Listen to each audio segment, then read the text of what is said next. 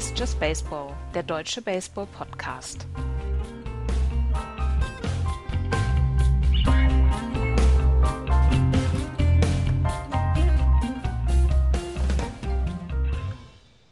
Zwei Wochen trennen uns noch vom Opening Day in der MLB. Hier ist Just Baseball am Dienstag, den 16. März 2021. Hallo, liebe Leute.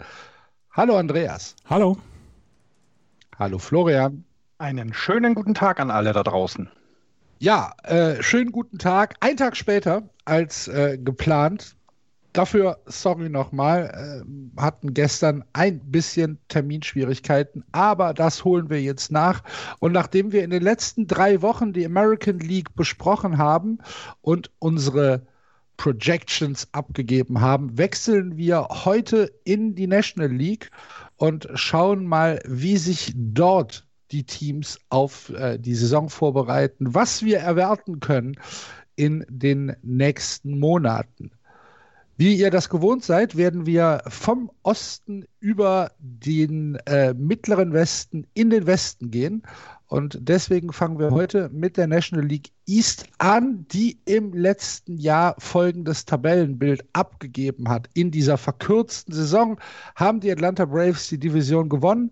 Dahinter die Miami Marlins, die Philadelphia Phillies, die New York Mets und die Washington Nationals. Und wahrscheinlich gehen wir jetzt nicht zu sehr aus dem Fenster, wenn wir sagen, ob diese Konstellation dieses Jahr nochmal so erreicht werden wird. Hm, müssen wir gucken aber äh, wir halten uns natürlich sklavisch an die Standings des letzten Jahres in unserer Reihenfolge und fangen mit den Atlanta Braves an, die, Florian, ja einen alles überstrahlenden äh, Spieler in ihren Reihen haben. Ja, ja, wenn du jetzt, wenn du jetzt, wenn ich gleich am Anfang schon Ronald Acuna Jr. erwähnen muss, äh, dann ja, ist viele. Das wäre ein schöner, ein schöner Aufhänger, um, um genau. zu zeigen, wie aufregend die Atlanta Braves immer noch sind. Genau, genau, weil das ist, also ich glaube auch, das ist, das, das ist wieder, das ist so ein Spieler, äh, weswegen die Leute ins Stadion gehen. Also ähm, egal wie es den Braves geht, gehst du wegen so einem Spieler ins Stadion. Und jetzt haben sie das Glück, dass es dem, dass der Spieler einfach fantastisch ist und dass er aber auch in einem Team spielt, was dieses oder was letztes Jahr noch dieses Jahr Spiele gewinnen wird und eine Playoff-Chance wieder hat, definitiv haben wird. Ähm, das heißt, äh, bei den Braves läuft gerade sehr viel richtig. Wenn wir uns die letzte Saison angucken, sind sie erneut Erster in der Liga geworden in, oder in ihrer Division geworden. Ähm, sie haben dann auch Playoff-Spiele gewonnen. Die Wildcard Series gegen die Reds mit 2-0 relativ deutlich und auch klar. Ähm, dann gegen die überraschenden Marlins 3-0 in der Divisional Series äh, gewonnen und sie haben den, äh, den, den, den, den MLB-Champion Los Angeles Dodgers dann in sieben Spiele gezwungen.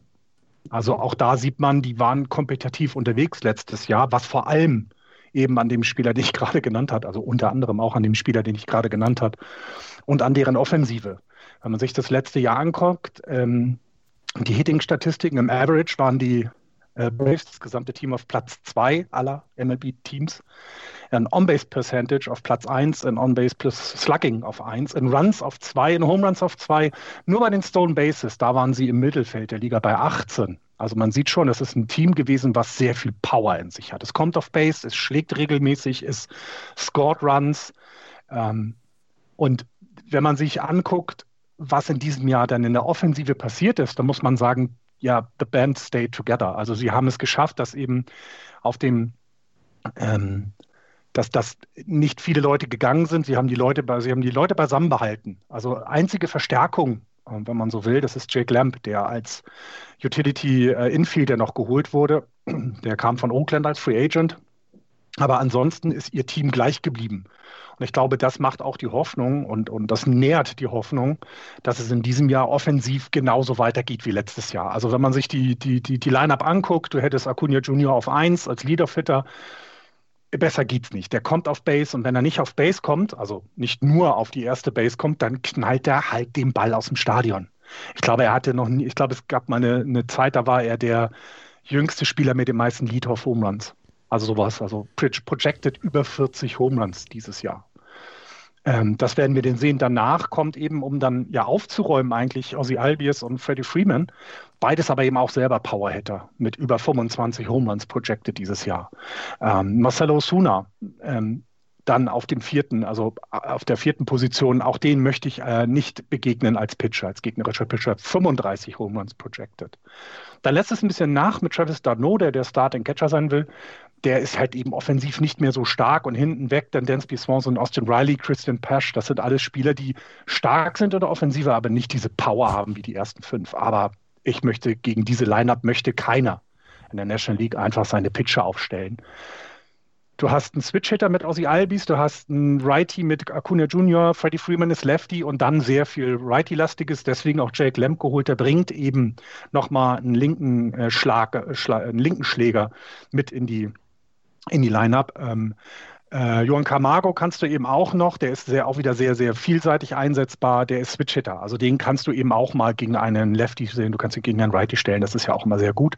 Das heißt, du hast auch dort eine gewisse Tiefe. Sie ist nicht so stark vielleicht wie bei einem Championship-Team wie den Dodgers in den letzten Jahren oder äh, wie wir es bei anderen Teams gesehen haben, aber das ist völlig in Ordnung.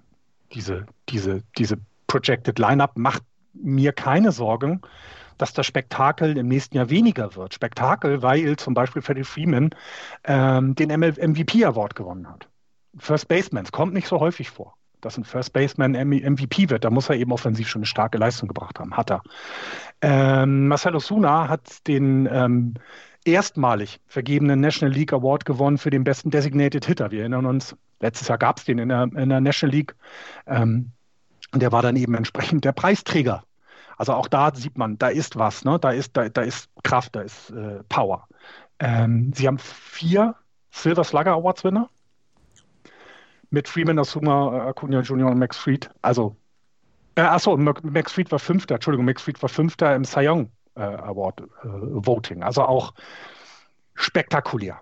Ja, wenn, wenn wir uns das anschauen, es wird also offensiv, wird es dieses Jahr phänomenal bleiben, phänomenal sein. Und dann schauen wir uns an, wie es dann weitergeht. Denn eine der Schwächen im letzten Jahr war das Starting Pitching der, der, der Atlanta Braves. Ähm, das ist sehr, sehr witzig, wenn du Zweiter in, in der Liga bist, was den, das offensive Average äh, äh angeht und 28. beim Earned Run Average und Starting Pitching, dann, dann siehst du, wo deine Probleme sind. Und da haben sie versucht zu reagieren in der, in der Free Agency. Das müssen sie in dieser Division auch. Sie haben sich von den Tampa Bay Rays als Free Agent Charlie Morton geholt. Als Starting Righty, relativ alt, 37 Jahre schon, das heißt Erfahrung, würde ich jetzt erstmal positiv behaupten. Ähm, man weiß aber eben nicht, wie wird es dann mit dem Arm über die Saison. Sie haben sich Drew Smiley geholt von den, von den Giants. Äh, letztes Jahr, also ein Highlight will ich nicht sagen, in, insgesamt, aber im, im Reihen der Giants eben einer der wenigen, die ihre Leistung noch gebracht hat. Ähm, das heißt, sie haben ihre, ihre äh, Line-Up haben sie da ergänzt um erfahrene Pitcher mit, mit Morton und Smiley. Das brauchen sie aber auch. Sie haben mit Max Fried als ja das Ace einen 27-jährigen Lefty. Äh, sie haben dann Ian Anderson, der ist, der wird erst dieses Jahr 23. Also der hat, wenn man sich die Service Time anguckt, der hat noch nicht mal ein Jahr Service Time in der MLB. Das heißt, es ist ein Rookie letztes Jahr gewesen. Und genau das wird auch dieses Jahr dann eben die große Frage sein. Kann Ian Anderson über 162 Spiele das zeigen, was er teilweise in der kurzen Saison schon äh, gezeigt hat. Also er hat äh, sechs Spiele letztes Jahr gestartet, er hat einen 1,95er ERA. Man geht aber natürlich davon aus, dass das jetzt nicht äh, äh über 162 Spiele ähm, dann der Fall sein wird. Also das sind die großen Fragezeichen, die Rotation. Das war sie letztes Jahr und das wird sie dieses Jahr auch sein. Sie ist etwas stabiler, glaube ich. Wenn du ähm, dir das, also wenn man sich das anguckt, wirkt sie etwas stabiler. Aber sie ist, sie muss sich in einer, in einer, in einer Division beweisen, die sowohl offensiv richtig, richtig aufgerüstet hat. Ich meine, ich denke an Francisco Lindor. Die, äh, na, das heißt, du hast 19 Spiele gegen deine, deine direkten Konkurrenten in dieser Liga und da musst du schon im Pitching deine guten Tage auf den Mount stellen und äh, kannst dir keine Schwächen leisten. Und das, denke ich, auch ist die größte Frage bei den Braves dieses Jahr. Das Bullpen, das war letztes Jahr in der sehr kurzen Saison, war das gut. Es gehörte, was das ERA angeht, zu den Top 5 der Liga, vierter Platz. Das ist ziemlich gut. Sie gaben, haben nur, äh, ähm, sie haben bei Home Runs per Nine Innings, haben sie den Platz 5 belegt. Also die Relief-Pitcher waren letzte Saison sehr verlässlich. Ähm, und ich gehe davon aus, dass sie das auch dieses Jahr machen können. Sie müssen aber mehr arbeiten. Also es wird mehr so auf, auf Jungs ankommen, wie zum Beispiel Josh, Josh Tomlin, der als Long Reliever eingesetzt werden kann. Auf die wird es ankommen.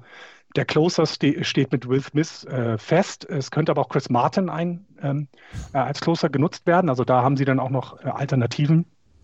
Und der Rest des, des, des Bullpens, das, das sind halt alles Pitcher, die so projected zwischen drei und fünf Fünfer ERA liegen. Und das wird auch im nächsten Jahr so der, der, das, das Größte sein, worum sich, ähm, worum sich ähm, die, die Braves kümmern müssen. Ne? Was, was mache ich im Relief? Kriege ich das hin, über die 162 Spiele so eine gute Zahl hinzulegen? Ich glaube, das wird schwierig. Ähm, jetzt hat man mit, mit Brian Snitker einen Manager, der eben sein zweites Jahr jetzt bei den Braves hat. Äh, und auch da muss man eben sehen, ne? wie, wie kriegt er das Ganze wie kriegt ihr das Ganze da vernünftig gemanagt? Also ich sehe sie offensiv als das Top-Team der National League insgesamt mit den Dodgers und den Padres zusammen. Da man dann aber sich das Pitching anguckt, da, da geht es dann schnell Richtung Mittelklasse-Team. Und das könnte eben dazu führen, dass die Braves dieses Jahr den Titel nicht verteidigen. Ähm, projected ähm, in, in, den ersten Projections, die ich gesehen habe, da rutschen sie sogar auf Platz 4 ab. Das hat jetzt nichts damit zu tun, dass sie nur 70 Spiele gewinnen werden. Die werden definitiv einen positiven Rekord hinlegen. Also da gehe ich ganz fest von aus. Nur es könnte eben sein, dass egal welcher positive Rekord äh, nicht reichen wird, sondern dass ähm, ja, das mit, der, mit den wiedererstarkten Nationals, den wiedererstarkten Phillies und den, ich weiß nicht, wie stark sie sind, Mets, einfach eine so starke Konkurrenz ist, dass die Braves nicht Erster würden. Und ich habe sie im Moment noch auf Platz 1 getippt, weil ich immer noch den anderen Teams nicht äh, traue. Ich würde mich aber auch sofort davon überzeugen lassen, dass die, ähm, dass die Braves auf den zweiten und oder dritten Platz kommen, mit dem Häkchen dahinter, das sollte dann aber ein Wildcard-Platz sein, weil sie doch eben Spiele gewinnen können. Und habe sie deswegen im Moment auf 1 bis 4 getippt. Ich lege mich da komplett fest jetzt. Du hast ja auf 1 bis 4 getippt? ich weiß nicht, wo ich sie hinpacken soll. Oh. Ganz ehrlich nicht. Ich, ich, ich kann, ich muss mir noch anhören, was ihr über die Mets, die Nationals und die Phillies sagt. Ich habe da nicht viel drüber gelesen. Ich lasse mich da jetzt gerne über, überraschen. Aber im Moment glaube ich, dass jedes dieser vier Teams den ersten Platz belegen kann. Und deswegen höre ich mir das erstmal an und am Ende dann vermutlich meinen Würfel zu. Das ist ja wischiwaschi hier. Sie werden, sie werden äh, einen Platz in der National League East belegen, der besser ist als fünf. Mir ah. kann ich mich nicht festlegen. Kinder, holt die Sonntagsanzüge raus. Der Zirkus ist in der Stadt. Hört doch auf. Die Atlanta Braves haben eine unfassbare Offensive. Ein Jahr lang 162 Spiele. Ronald Acuna Jr., ein Jahr lang Marcel Osuna, der mir in deiner Vorschau, du hast ihn zwar erwähnt, aber was der letztes Jahr hingelegt hat, das war ja vom komplett wie der Amerikaner sagt auch so schön, so, so gerne ridiculous mit, äh, mit, mit, mit seinen Statistiken. Ähm, ganz knapp an der Triple Crown vorbei, im Prinzip alles vernichtet, was äh, in, in seine Richtung kam.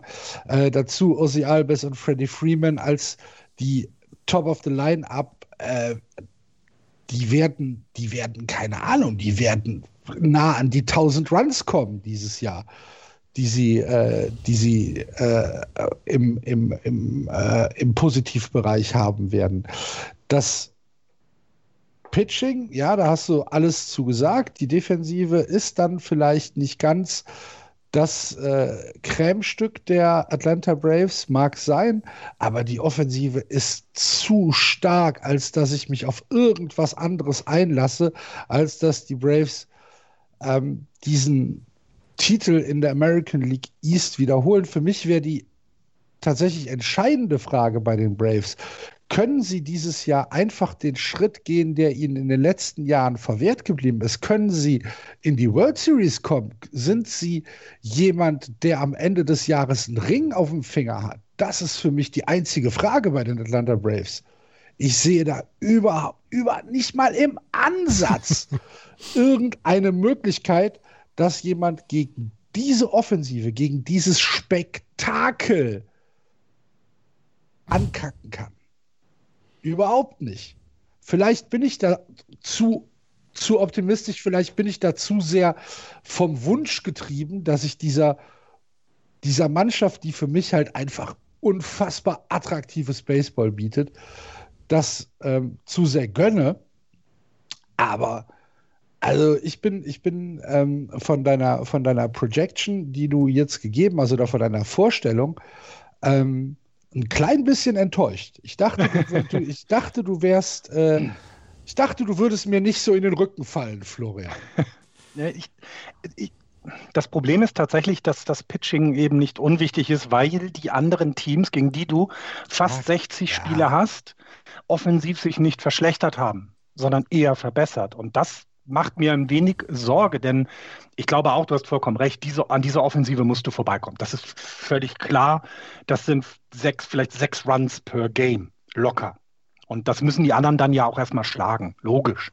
Ähm, mir macht aber eben Sorge, ähm, dass das eben, dass es gehört eben beide Seiten des Balles dazu. Und dazu gehört auch das Pitching. Und ähm, so, so ein bisschen, bisschen Hoffnung kann man ja noch haben, weil Mike Soroka ja noch ähm, verletzt ist, dass der ähm, dann eben entsprechend auch zurückkommt. Er hatte letztes Jahr im August eine, eine Achillessehnen-Operation. Ähm, äh, da weiß man nicht genau, wann er dann zur Verfügung stehen wird.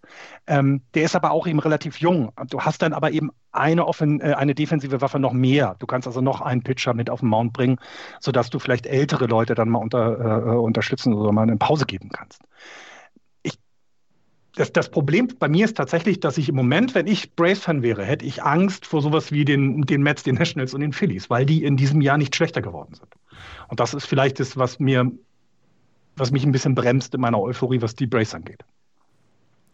Ich bin auch nicht ganz auf dem, dem Hype-Train ganz vorne, wo, wo Axel gerade im Moment die naja, Hype-Train, also es ist ja nicht Anfang so, dass da jetzt irgendwie aus dem Nichts irgendwas äh, in den, in den Bahnhof eingefahren ist, wo nicht, vorher, wo nicht vorher irgendwie schon der Fahrplan feststand. Nein, das, ist, das ist auch richtig. Und wenn das, wenn das eine, eine Blume wäre, dann entfaltet sie jetzt gerade ihre Blüte. Das ist so Anfang Mai, wenn so alles schön wird. Ist gerade so bei den Atlanta Braves. Diese, diese Mannschaft ist am Anfang ihres Competition-Fensters, am Anfang ihres Contention-Fensters.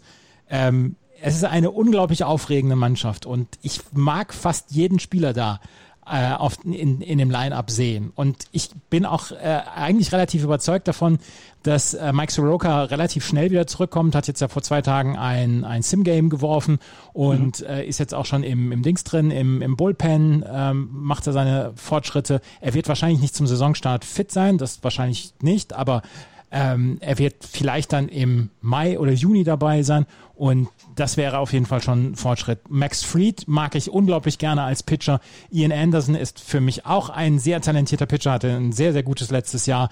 Ähm, was die anderen, was das andere Pitching angeht bei den äh, Atlanta Braves, da kann man, da muss man drauf gucken. Charlie Morton hatte ein, ein sehr gutes 2019 dann auch.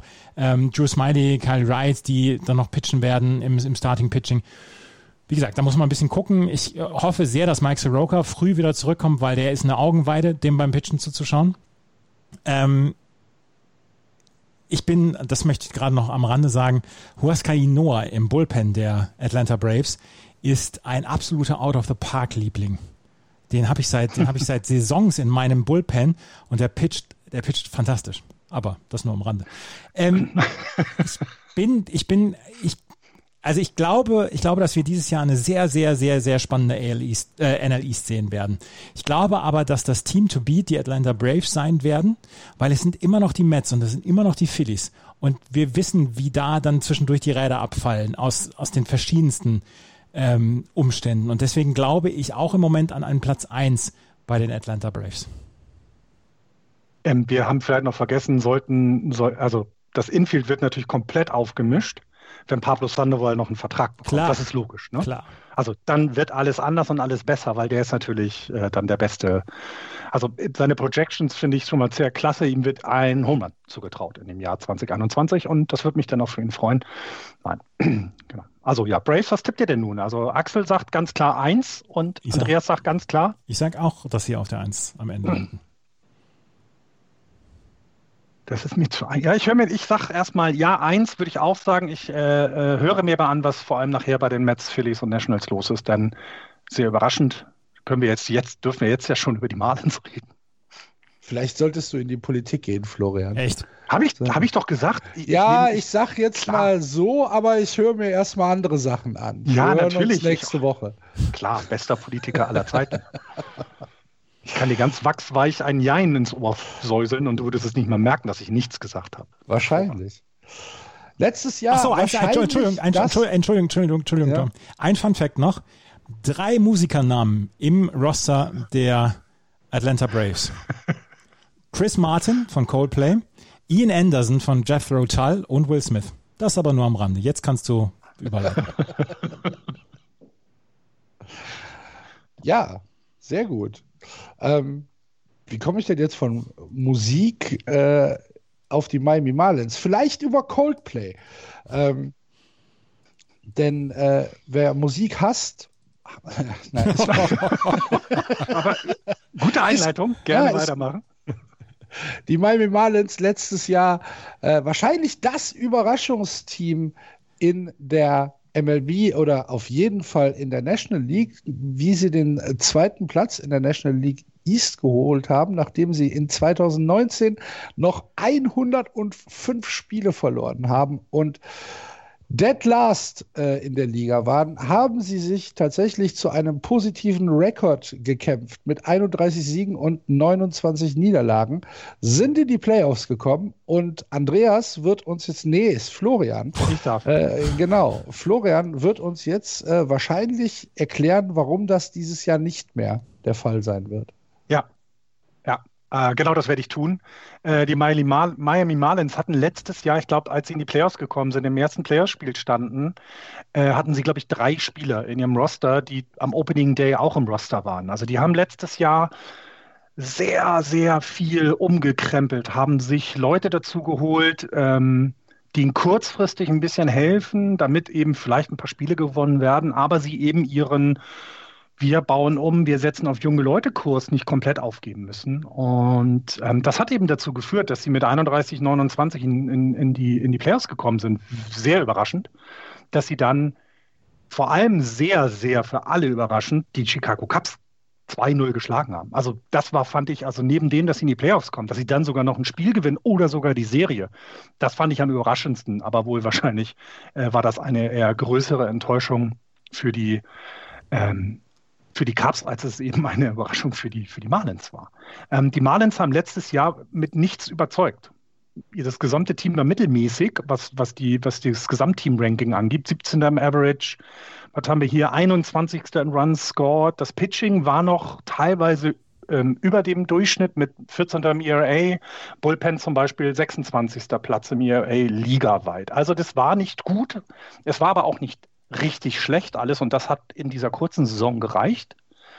Und das ist, glaube ich, auch der Grund, warum es eben in dieser Saison ja ganz klar der fünfte Platz in dieser starken Liga wird. Und das hat nichts damit zu tun, dass die plötzlich ihr ganzen, ihre ganzen Leute wieder abgegeben haben und dass sie ähm, ihren, ihren, ihren Weg aufgegeben haben. Nein, totaler Quatsch, der bleibt. Der Weg, den sie gegangen sind, äh, im letzten Jahr, der wird auch dieses Jahr bleiben. Sie haben sehr viele junge Leute, wenn man sich das Starting Pitching anguckt. Ich glaube, ähm, es gibt, wenn man sich die Projected Lineup anguckt, gibt es keinen Pitcher unter 26. Und das zeigt eben, wohin die, ähm, wohin die Miami Marlins gehen. Sie bauen schon jahrelang jetzt um und jetzt auch mit ein bisschen mehr Konzept, mit ein bisschen mehr Plan, als das es vielleicht in den letzten Jahren davor war. Sie sind halt nicht mehr so ein schlechtes Team. Ähm, das heißt, ähm, wenn man sich jetzt mal anguckt, womit sie eine Offensive äh, starten wollen, sie haben das Outfield mit Corey Dickerson, Sterling Mate und mit Adam Duval. Da haben sie äh, über 30-jährige erfahrene Outfielder, die und die, die wissen, wie man Baseball spielt, die wissen, äh, wie man die Dog Days übersteht im August, wenn es heiß wird, vor allem Miami heiß ist. Ähm, wissen, was zu tun ist mit ihrer Erfahrung, qua ihrer Erfahrung, sind aber eben jetzt auch nicht die Spieler, die ein Team komplett aus den Fugen reißen, aus die Tür aus den Angeln reißen und, und das, das ganze Haus, äh, das Dach wegpusten. Nein, das sind sie nicht. Das sind solide, gute Outfielder, die auch in diesem Jahr dazu beitragen werden, dass die, äh, dass die Marlins offensiv ein paar Punkte machen werden. Ne? Also ich glaube, zu den Hochzeiten waren Sterling Mate, als er noch bei den Pirates war, war ein sehr, sehr begehrter Outfielder. Das hat dann ein bisschen nachgelassen. Er kam letztes Jahr im August zu den Marlins und hat dazu beigetragen, dass sie in die Playoffs kommen. Und das wird in diesem Jahr genauso sein. Er wird dazu beitragen, dass sie ein paar Runs scoren, aber mehr eben auch nicht. Das Infield hast du auch wieder. Ähm, ähm ist, ist, ja, ist so, eine, so eine Mischung aus alt und jung. Du hast ähm, mit äh, Miguel Royas einen ziemlich guten äh, Shotstop, der aber auch eben schon über 30 ist. Dann hast du auf der, ähm, auf der First Base einen 30-jährigen Jesus Aguilar. Ähm, also auch da ein bisschen mehr Erfahrung. Brian Anderson, immer noch einer, der aus den eigenen Reihen gedraftet wurde und dem man auch in diesem Jahr dann äh, eine steigende Saison, also eine, eine Saisonsteigerung als Team zum letzten Jahr ähm, erwartet.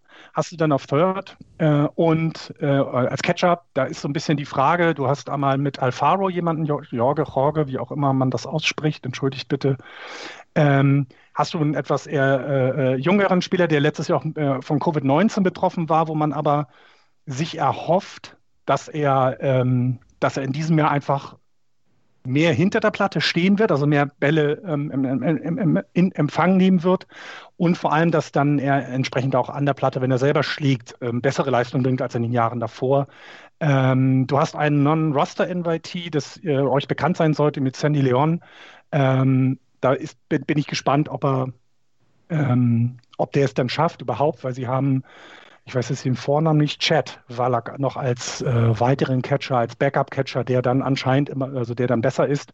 Ähm, das ist aber so eine Position, auf der eben mit äh, Jorge Alfaro jemand ist, der dem die Zukunft eher gehört, als dass es andere sind. Ähm, man sieht jetzt schon, die Offensive, die ist, die ist okay aber mehr halt auch nicht. Das ist kein Spektakel, was du erwarten kannst in diesem Jahr. Ich, ähm, es fehlt so ein bisschen, es fehlt so ein bisschen des, der Starspieler. Ne? Also du hast Erfahrung im Outfield, hatte ich erwähnt. Ähm, mit Brian Anderson hast du ähm, einen guten Third Baseman, der, der ähm, im letzten Jahr sogar mit, führend in der National League ähm, ähm, äh, East war, was die Wins above Replacement angeht. Aber es ist halt auch eben nur die National League East und nicht die gesamte MLB. Das ist also alles nicht, nicht herausragend, nicht super. Ähm, du kommst dann zur Starting Rotation, hatte ich gerade gesagt, wenn du keinen Starting Pitcher über 26 Jahre hast, dann weißt du, wo das herkommt. Du bist halt relativ jung. Äh, Sandy Alcantara, Pablo Lopez, Elisia Hernandez, Sixto Sanchez und Trevor Rogers werden, werden wohl die, die Rotationen ähm, ergeben bei den Marlins. Hm. Ich, also wenn man, wenn man gesehen hat, dass sie in den 60 Spielen halt keine wirklich gute Leistung, äh, also eher mittelmäßig waren, dann müsste man jetzt fragen bei, bei den jungen Pitchern, ähm, was machen sie, wenn sie 162 Spiele pitchen müssen, sich diese Rotation aufteilen müssen. Ähm, das wird, glaube ich, super schwer für die dieses Jahr. Dann hast du zu einen eben auch was, die, was ich gerade bei den Braves gesagt habe, wird bei den Marlins genauso sein. Du hast viermal 19 Spiele gegen die, die Teams aus der eigenen Division, die offensiv echt alle stark sind. Das sind fast 80 Spiele. Das, das, ist, das deutet schon darauf hin, dass sie nicht viele Spiele gewinnen werden gegen die Gegner in der eigenen Division. Und ähm, ja, also das Bullpen, du, Anthony Bess hast du als Closer, das kann aber auch Jimmy Garcia machen. Das ist, das ist jetzt auch nichts, wo du sagst, ähm, da, ja gut, dann, dann gehen wir halt mit, ja, mit der knappen Führung in, in die letzten Innings. Das ist halt auch nicht unbedingt der Fall, dass die denn vielleicht nochmal ein Spiel gewinnen werden. Das ist alles eben nicht ganz so gut. Ähm, und äh, worauf die Marlins tatsächlich in diesem Jahr hoffen müssen, und vielleicht ist das auch die dann das, was, sie, was diese junge Line-Up schaffen kann, dass die einfach Innings fressen und du eben ähm, nicht so viele, nicht so viele Innings in die Bullpens stecken musst, in die Bullpen-Arme. Da müsstest du sonst, wenn du in diesem Jahr noch irgendwas ändern willst, dann ist es an der Stelle. Ich glaube aber nicht, dass das passieren wird, sondern man wird dann eher schauen, dass das vielleicht sogar aus den eigenen Reihen kommt. Die Marlins werden zwischen 70 75 Spiele gewinnen. Und das ist nicht böse gemeint. Die haben sich definitiv zu den letzten Jahren verbessert. Ähm, aber sie sind halt in dieser Liga das fünft schlechteste oder das fünfte Team, sagen wir es einfach mal so, und werden ohne Implikationen für irgendwas auf dem fünften Platz landen in meiner, in meinen Standings. In deiner Welt. In meiner Welt. Das ist aber gar nicht böse gemeint. Wie gesagt, sie haben was, was ich, und jetzt komme ich wieder zur Aussprache, ähm, sie haben ähm, letztes Jahr im November äh, äh, Geschichte geschrieben in der MLB und ich finde, wenn du über, keine Ahnung, 120 Jahre Major League Baseball hast, ist es schon irgendwie sehr traurig, dass dann im Jahr 2020 erst Geschichte geschrieben wird. Sie haben einen, eine Gen ein, die erste Frau als General Manager, ich weiß nicht, ob es General Managerin gibt in Amerika, aber also ne, First Female General Manager in Kimberly oder Kim und dann eben Ung wird es, glaube ich, ausgesprochen. Ang. NG. Ang. Ang. Mhm. Ang sogar. Ang. Ja, ich äh, hatte jemanden aus dem Bekanntenkreis gefragt, der sagt, er kann keiner, leider kein Mandarin, nur Vietnamesisch. Äh, deswegen wüsste er nur diese Aussprachen mir vorzuschlagen.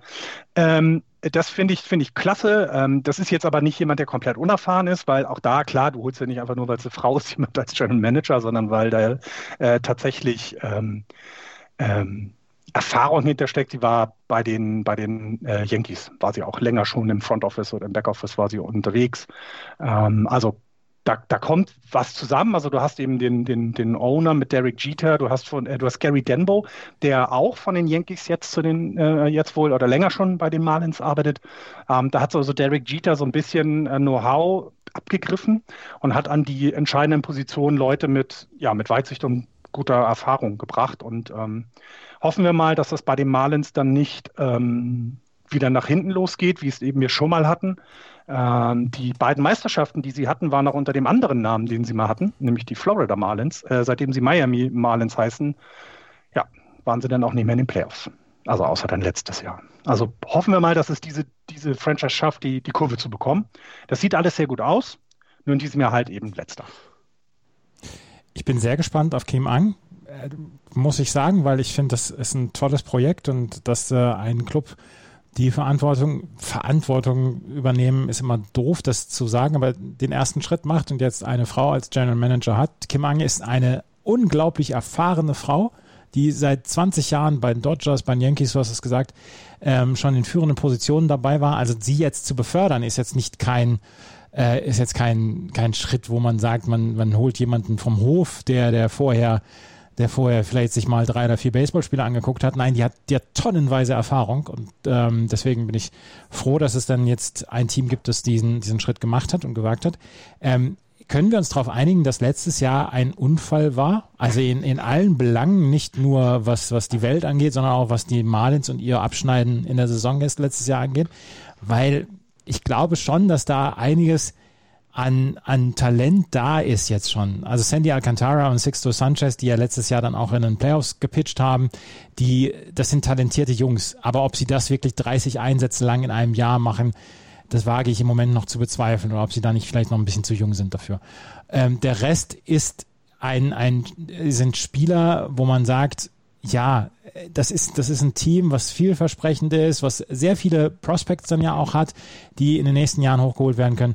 Aber das war letztes Jahr ein Unfall und es war für die Fanbase vielleicht auch mal ganz schön, mal wieder so, so ein bisschen Luft zu schnuppern, was, was Playoffs angeht. Aber es wird sich halt nicht wiederholen lassen. Ich habe sie auch auf Platz 5 und ich habe sie auch so auf 73, 74 Siegen. Aber ähm, vielleicht können sie ein bisschen nerven, so, so, so Tampa Bay Race mäßig nerven. Aber mehr als Platz 5, glaube ich, springt er nicht bei raus. Sehe ich genauso. Ähm, ja, de, diese Analogie mit dem Un Unfall passt schon ganz gut. Ich glaube, die Marlins hatten es ja selbst auch nicht wirklich auf, auf dem Zettel, dass sie in die Playoffs kommen in dieser kurzen 2020-Saison. Ähm, alles, was ihr gesagt habt, so viel gibt es da gar nicht mehr hinzuzufügen. Ich sehe es auch so. Es ist nicht, es ist kein Clown-Team. Es ist kein Team, äh, wo du sagst, äh, die äh, sind äh, weit weg von allem, was kompetitiv ist. Sie werden äh, ihre Spiele gewinnen. Sie werden auch, glaube ich, tatsächlich äh, anständigen Baseball produzieren. Aber sie sind halt auch in einer unglaublich starken Division, in einer jetzt unglaublich starken Division untergebracht. Und äh, da wird es sehr, sehr schwierig, den Erfolg vom letzten Jahr zu wiederholen. Ich habe sie auch auf fünf. Ähm, habe aber tatsächlich Bock auf die Marlins. Also ich glaube, dass da Spieler dabei sind, die man sich sehr, sehr gut äh, geben kann. Ich bin sehr gespannt, wie Spieler wie Sixto Sanchez durch eine gesamte Saison kommen, wie, wie man das äh, vielleicht ja, wie man vielleicht sehen kann, äh, wann irgendwann der Breaking Point kommt bei, äh, bei so jungen Spielern. Bin ich sehr, sehr gespannt drauf.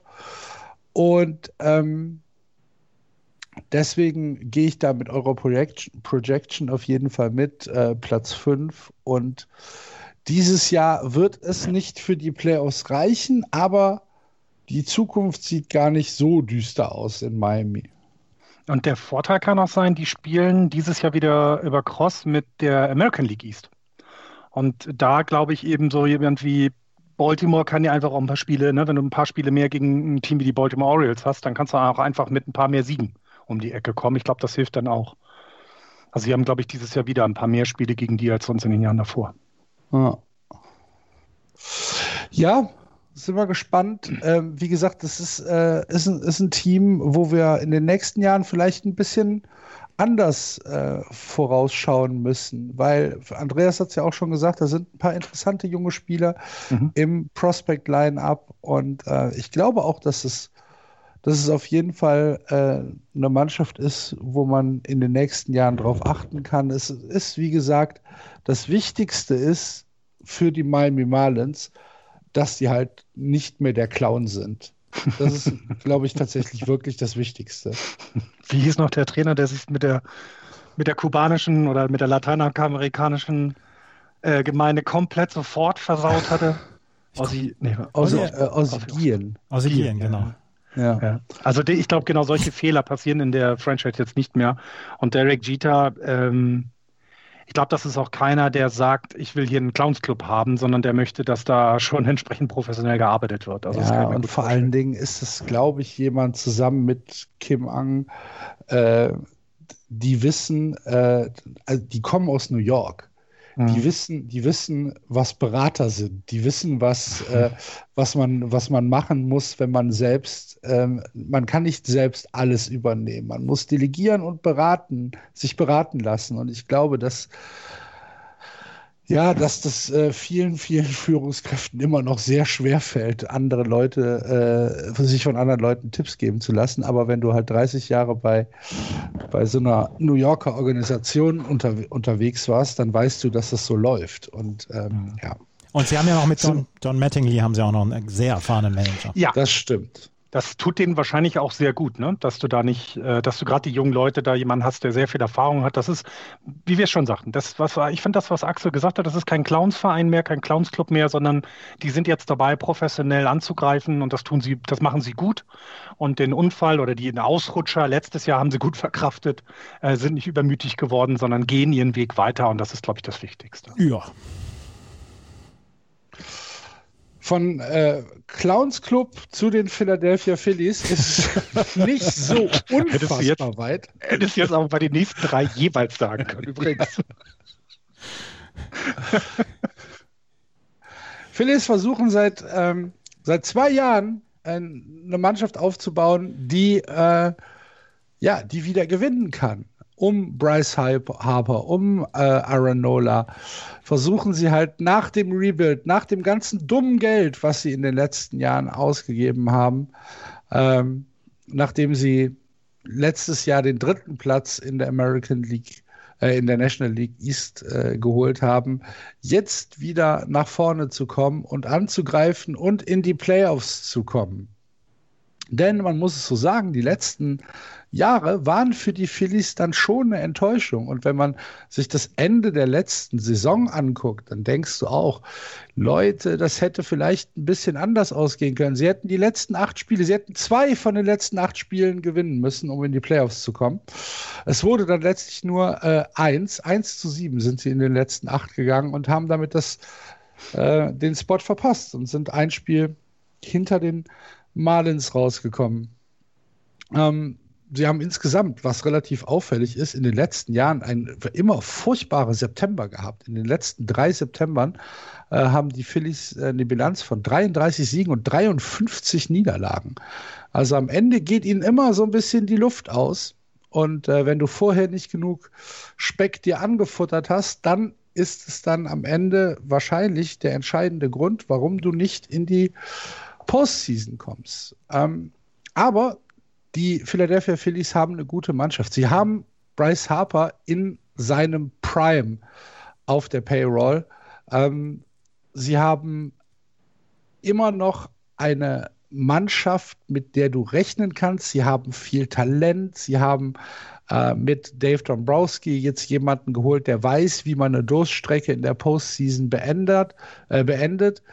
Äh, es gibt eigentlich schon ein bisschen Grund, positiv zu sein für die Philadelphia Phillies. Bryce Harper ist natürlich immer so eine Sache. Wer, wer ist Bryce Harper? Ist Bryce Harper der Bryce Harper aus den ersten drei Jahren in der MLB oder entwickelt er sich weiter zu einer ich will nicht Diva sagen, aber zu einem kontroversen, zu einem schwierigen Charakter, ähm, der so ein bisschen launisch manchmal daherkommt. Das, ich glaube, wir können uns alle noch an äh, die Szenen erinnern, wo er zur ersten Base getrottet ist, wo er sich mit den Fans angelegt hat.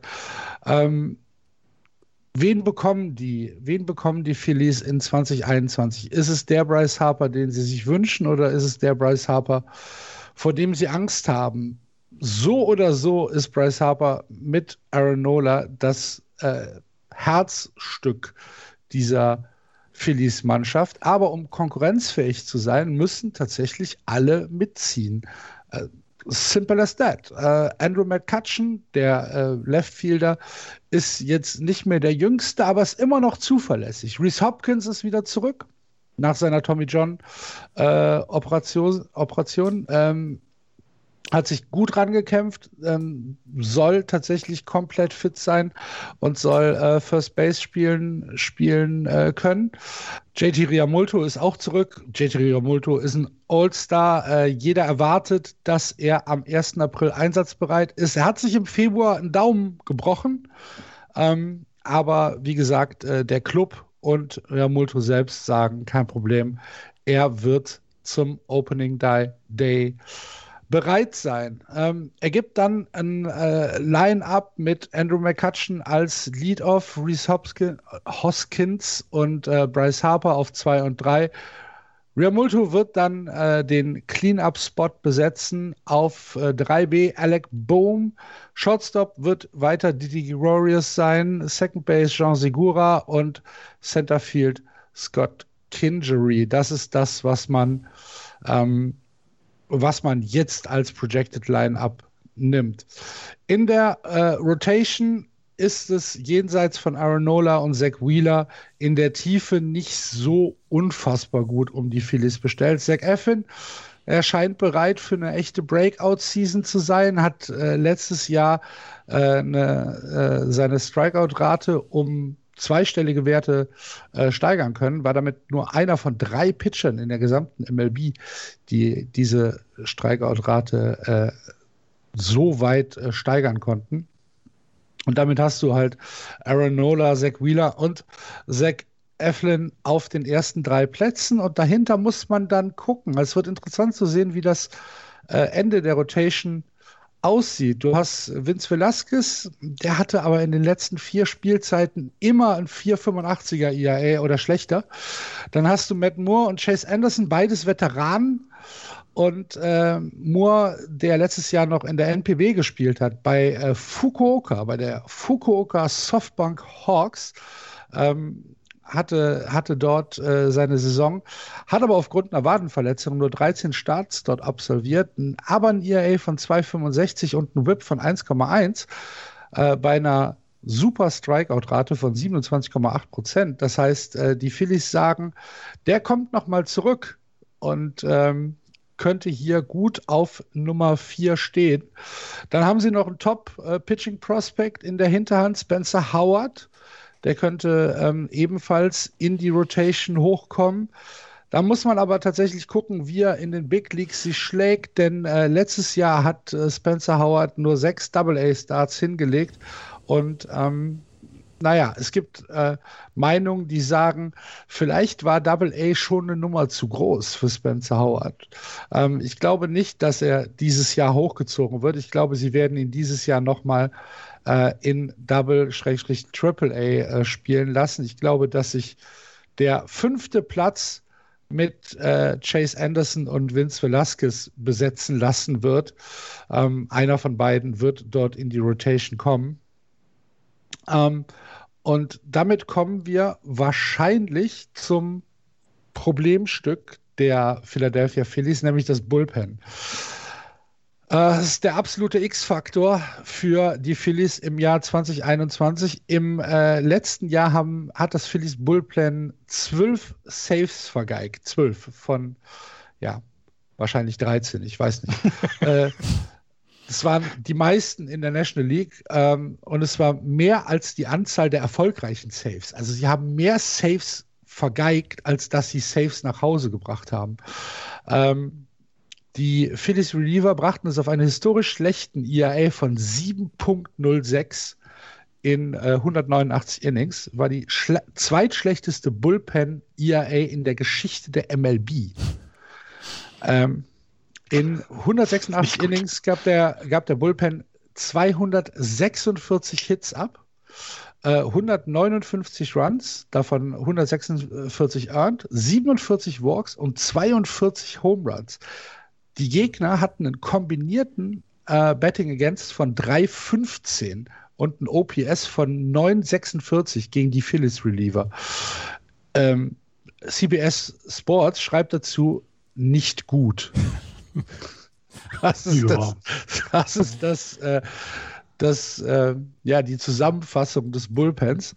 Und obwohl das Front Office der Phillies in diesem Winter den Bullpen äh, verbessert hat, haben sie keinen Top-Reliever verpflichtet. Stattdessen haben sie Archie Bradley in den Bullpen geholt und äh, Neuzugänge äh, José Alvarado, Brandon Kinsler, Tony Watson. Das ist ein bisschen aufgepeppt, äh, aber das ist nicht, also es ist noch nicht ausgefertigt, es ist noch nicht schön. Es ist halt eigentlich eher schon so, ja, ich muss vor die Tür, aber ich gehe eher ich, ich gehe eher nur Glas wegbringen, als dass ich in die Disco gehe. Ähm, weitere, weitere Leute im Bullpen sind dann Hector Neris, Ranger Suarez, Connor Brockton und äh, Giorgio Romero, die halt im letzten Jahr schon da waren. Und das ist halt, wie gesagt, absoluter X-Faktor für die Phillies. Kann das Bullpen besser sein als letztes Jahr? Kann ähm, kann diese vernichtende Serie von Gegnern, die die Spiele dann in den späten Innings gewinnen, ja, gestoppt werden. Und äh, da müssen wir alle gespannt sein. Ich bin da noch nicht so hundertprozentig über, überzeugt. Und ja, das ist, das ist es im Prinzip, was ich zu den Phillies sage. Wir könnten jetzt noch ewig lang über Dave Dombrowski reden. ähm, Oder hätte weiß, weil, wir, könnten, wir könnten halt auch noch ewig lang über, ähm, über, über JT Riamuto in der Free Agency und so weiter reden, aber ich glaube, es ist alles gesagt zu den Phillies. Jedenfalls das, was ich mir aufgeschrieben habe. Und wo tippst du sie denn? Auf welchem Platz? Drei. Äh, Moment, warte, lass mich überlegen. Vier.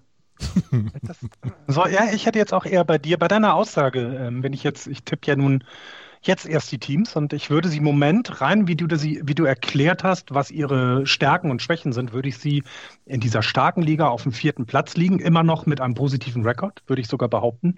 Die können auf jeden Fall 81 Spiele, 82 Spiele gewinnen. Aber es kann eben sein, dass es nicht reicht.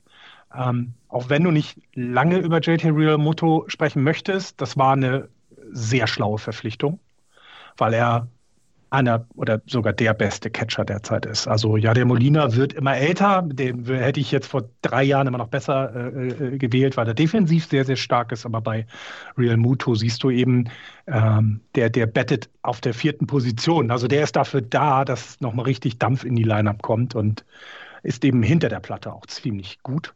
Und das war eine schlaue Verpflichtung für dieses Team. Ähm, deswegen, ich glaube, dass sie einfach, die werden einfach besser sein als letztes Jahr. So würde ich mich mal festlegen, was aber eben nicht unbedingt ähm, den ersten Platz bedeutet in dieser Liga, sondern ja, vielleicht sind es dann 83 Spiele und man verpasst leider die Playoffs und ist auf Platz 4 gelandet. So würde ich es jetzt vorausschauen. Ich frage mich, gibt man einem Catcher 115 Millionen Dollar für sechs Jahre? Ja. Er ist ja nicht nur Catcher, er ist auch Clean-Up-Hitter, ne? Ja, er ist cool. Ah, das ist. Äh, Es ist ja nicht dein, dein, dein, dein üblicher Catcher, der irgendwo auf 7, 8, 9 im, im Line-Up steht. Also, ich, darf ich sagen, ja, man gibt dem so viel Geld, weil ich hatte auch mal einen, dem man sehr viel Geld gegeben hat. Deswegen ja, kann ich jetzt Buster, nicht po Buster Posey ist ein gutes Beispiel.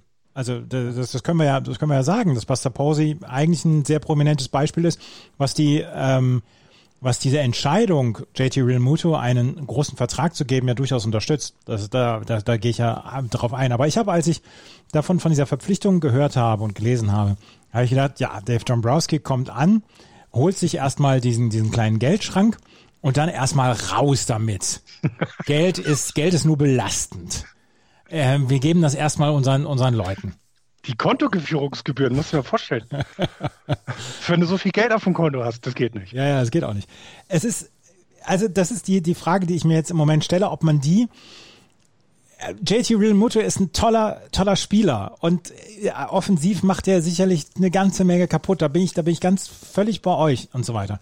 Ich frage mich nur in einer Mannschaft, in der es doch einige Löcher gibt, unter anderem im Relief-Pitching, was Axel dann jetzt auch gesagt hat, ob man es da nicht hätte eher, eher ein bisschen aufteilen können, auch, auch wenn äh, Philadelphia dann auch eher ein Big, ein Big Market Team ist, auch dort ist das Geld irgendwo endlich und man möchte nicht unbedingt in die äh, Salary Tax rein.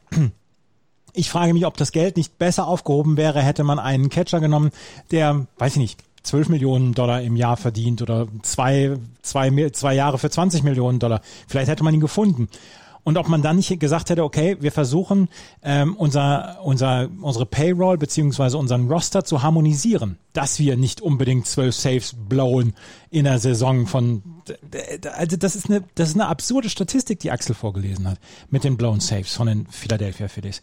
Und wenn man wenn man JT Real Muto Geld gibt, ja, das soll man bitte auch und der, der hat jeden Dollar davon verdient. Aber vielleicht ist JT Real Muto der richtige Mann im falschen Team. Und es sind am Ende immer noch die Phillies. Und ich finde diesen Roster unausgegoren. Und Bryce Harper hat bislang auch noch nicht zu 100 Prozent gezeigt, seit in den letzten zwei oder drei Jahren, dass er ein Team führen kann, dass er dann auch mit dem, mit dem, mit der nötigen positiven Einstellung reingeht. Zwischendurch ist er einfach, ist er einfach der, der, der, der grumpy, der grumpy Gartenzwerg, der, der einfach schlechte Stimmung reinbringt. Und ich frage mich, ob man das nicht hätte klüger einsetzen können. Ich bin der Letzte, der Dave Dombrowski kritisiert. Dave Dombrowski hat alles getan, damit die Red Sox Meister werden. Das haben sie 2018 gemacht. Jetzt ist er weg. Jetzt bauen die Red Sox wieder auf. Alles in Ordnung. Ja, ich hätte ich hätte es anders gemacht. Ich glaube, dass sie, dass die Philadelphia Phillies sich mit den Washington Nationals um Platz drei und vier streiten. Ich glaube, am Ende werden sie auf Platz drei landen. Wenn man sich mal anguckt, ich finde das ein sehr gutes Argument. Hätte man das Geld nicht besser aufteilen können, da hast du, da hast du sehr, da hast du sehr recht. Äh, wenn du dir aber die Liste der noch freien ähm, Reliever anguckst, so viel ist da nicht. Ja, jetzt, mehr. jetzt nicht mehr. Na? Genau, ja, genau. Also deswegen, ich, ich glaube, ich glaube, die Frage, die sich da stellt, also ich sehe gerade Robert Osuna, Roberto Osuna ist hier noch, noch als unsigned. Das wäre der Einzige, der unter 30 ist. Sonst nur über 30-Jährige, was was ja nicht schlecht sein muss. Äh, ja, finde ich, finde ich als Argument zu sagen, warum schmeißt du das Geld alles einem Catcher in den Handschuh, finde ich, finde ich angebracht. Finde ich tatsächlich sehr angebracht. Ähm, aber das sind halt auch eben die Phillies, ne? Das darf man dabei nicht vergessen. Ja. Du sagst also Dritter. Ja, ich sag Dritter. Axel, Axel, ja, ich sag Vierter jetzt. Ich habe noch einen kleinen ich, äh, Wissensvorsprung, was, was, die, was die Nationals angeht. Für euch. Ja, ich glaube, ich bin am ehesten gespannt, was, was, was du zu den Mets sagst. Die, die Nationals sind, glaube ich, ja, bei mir nicht so hoch angesehen, aber ja. Herrschaftswissen nennt man das, Andreas, ne? äh, werden wir denn Bryce Harper, der, also wie Axel hat die Frage, dass das, äh, ich kann den so schwer einschätzen. Das ne? können wir immer, das können wir Ende April beantworten. Wenn der ja, Start in die Hose geht, äh, wird, wird, wird hm. Bryce Harper wieder Richtung äh, Diva abdriften. Wenn der hm. Start gut wird, wird er sich äh, zusammenreißen. Ich glaube auch, dass der es, scheint, wenn der Start schlecht ist, dass es hässlich wird. Ja. ja, der ist, der ist nicht der Spieler, der ist, also ich jetzt, jetzt, der, der ist, ist halt nicht Mike Mookie Trout. Genau. Ja, der, genau. Oder er ist auch kein Mookie Betts oder sowas. Jemand, der quasi, das Team um sich herum besser macht, nur qua seiner Anwesenheit, weil er Mookie vorlebt, Betts, weil er. Mookie Betts, Mookie Betts geht an den Schlag und hat jedes At-Bat, als wäre es sein letztes und als wäre es das neunte Ja. Inning und er muss unbedingt liefern. Also Ja. das, das kannst du überhaupt nicht miteinander vergleichen. Genau, Mike, genau. Mike Trout, Mike Genau. Trout kriegt als kriegt seit Jahren eine schlechte Mannschaft vorgesetzt und macht trotzdem sein Ding und versucht alle mitzuziehen und versucht eine positive Stimmung reinzubringen. Und und äh, Dings ist äh, Bryce Harper ist einfach ist immer so schlecht gelaunt. Ich weiß nicht warum. Ja, äh, ich- vielleicht auch da, da, da ist vielleicht Change of Scenery manchmal angebracht. Ne? Vielleicht ist es tatsächlich so, dass Aber wir hier den sehen, Wer nimmt den Spieler, der Vertrag da im nicht Moment? hinpasst. Wer nimmt den Vertrag im Moment? Ja, ja, Moment, um Gottes Nein, nein. Also das, das ist völlig absurd. Aber so rein von in einer, in einer idealen Welt würde, glaube ich, ja, würde, ach Gott, ich weiß es nicht. Es ist, ich finde, ich finde, ich finde die Phillies, ich finde jetzt mit dem vierten Platz, das habe ich, das habe ich gut getippt. Bryce Ich glaub, Harper, bin Bryce Harper bekommt im Jahr 2031 noch 22 Millionen Dollar. Ich würde 2031. sich drüber freuen, würde ich jetzt behaupten. Ich Ja. glaube, der freut sich darüber. Ja, aber dann soll er doch, dann soll er diese Laune doch mal zeigen. 13, Ja, aber du hast doch gerade gesagt, wann er das kriegt. Vielleicht zeigt er sie dann. Ja, Und aber jetzt- der kriegt auch in den Jahren vorher schon sehr viel Geld. Ist ja nicht Aber so, das dass, ja- dass er bis 2031 spielen muss, um überhaupt Geld zu bekommen. Der kriegt in diesem Jahr 26 Millionen Dollar. Er kriegt bis ist das 2028 26 Millionen Dollar und dann wird es ein bisschen weniger. Vielleicht ist er schlecht gelaunt, weil er 2029 bis 2031 nur noch 22 Millionen Dollar bekommt. Ich glaube, wir brauchen so einen harten Salary Cap wie in der NFL, in der, in der MLB, weil also das ist ja Wahnsinn, was da an Verträgen für einzelne Spieler abgegeben wird und trotz was alles möglich ist und so. Das ist schon krass. Das ist schon sehr, sehr krass. Trotzdem immer noch schlecht gelaunt. Ach, Brian. Wisst ihr, wisst ihr, wer nicht schlecht gelaunt war? Oh, du hast so Am- super Überleitung. Am 7., also wenn, wenn es einen Ort gibt, wo ich, wenn ich, wenn ich jetzt mit dem Finger schnippen könnte, wo ich gern wäre, dann wäre es 7. November, ich sag mal 8.30 Uhr Ortszeit in Flushing, New York, wenn die Leute in den äh, Zeitungsläden die äh, New York Post aufschlagen, auf die letzte Seite blättern, weil das das erste und wahrscheinlich auch das einzige ist, was man mit der New York Post machen sollte. Und dort steht äh, Done Deal, äh, Cohen und äh, Sterling Equities haben sich geeinigt. Ja. Und dann Spontane diesen- Tänze in der U-Bahn. spontane, spontane, ähm, wie, wie, wie sagte man so schön, ähm, südländische Atmosphäre muss dort geherrscht haben. Wo dann äh, die, die ganzen Hipster in ihren kurzen Hosen und langen Socken durch Flushing, äh, New York getanzt sind mit einem äh, 8,90 Euro Pumpkin Latte in der Hand und gesagt haben, die Mets, die Mets, die Mets. Das ist interessant. Das ist, ja.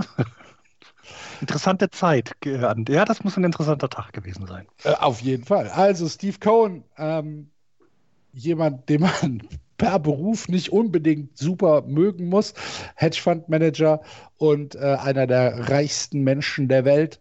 Und lebenslanger Mets-Fan, hat die New York Mets von den Wilpons befreit, von dem engen Gürtel der Wilpons. Und das war dann auch so ein bisschen zu sehen, hat in den äh, ersten zwei Wochen 110 Millionen in die Hand genommen und hat gesagt, so, ich bin jetzt hier, das läuft jetzt alles ein bisschen anders, hatte aber nicht nur glückliche Entscheidungen in diesem, äh, in diesem, äh, in dieser Off-Season. Ähm, er hat ähm, äh, Teampräsident, äh, also den, wie heißt der, General Manager, äh, Sandy Alderson, äh, die Aufgabe gegeben, das äh, Front Office komplett zu überarbeiten. Ähm, haben, wie gesagt, äh, 110 Millionen für Free Agents ausgegeben und äh, hat dann aber dennoch so ein paar Probleme gehabt, denn Jared Porter ähm, und äh, Mickey Callaway äh, haben ihm so ein bisschen in die Suppe gespuckt, gespuckt. Beide sind nicht mehr Teil der Organisation. Gegen beide wird wegen ähm, diskriminierendem Verhalten, kann man das so sagen, ähm, äh, und ähm, ja und äh, Sexismus und äh, einfach, äh, ja, wie, wie, wie nennt man das denn? Helft mir mal gerade. Ähm, einfach dummes Verhalten. Mobbing? Ja, ich weiß nicht, ob dummes Verhalten das stimmt. Also dieses toxische Verhalten. Toxisches ja, auf jeden Verhalten. Fall, genau. Ähm, das hat äh, die beiden dann äh, ja den Job gekostet, sind nicht mehr da.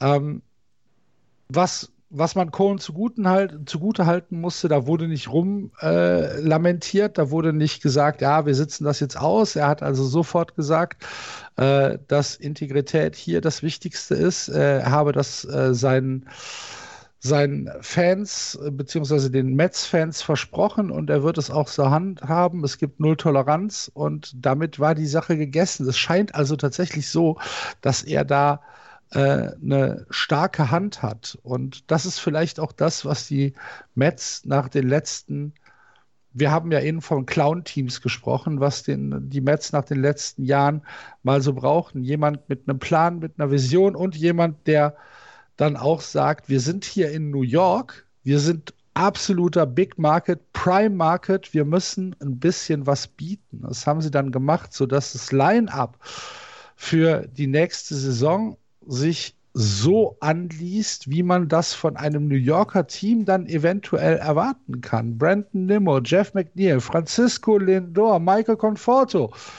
Pete Alonso, Dominic Smith, JD Davis, James McCann und dann hast du ja noch den Pitcher-Spot, der besetzt wird, weil der Universal DH ja dieses Jahr in der National League nicht zum Einsatz kommt. Das Einzige, was du jetzt, wenn, wenn du wirklich ein äh, Haar in der Suppe suchen willst in diesem Lineup, ist, dass es vielleicht ein bisschen zu linkslastig ist, also linkshandschlägerlastig.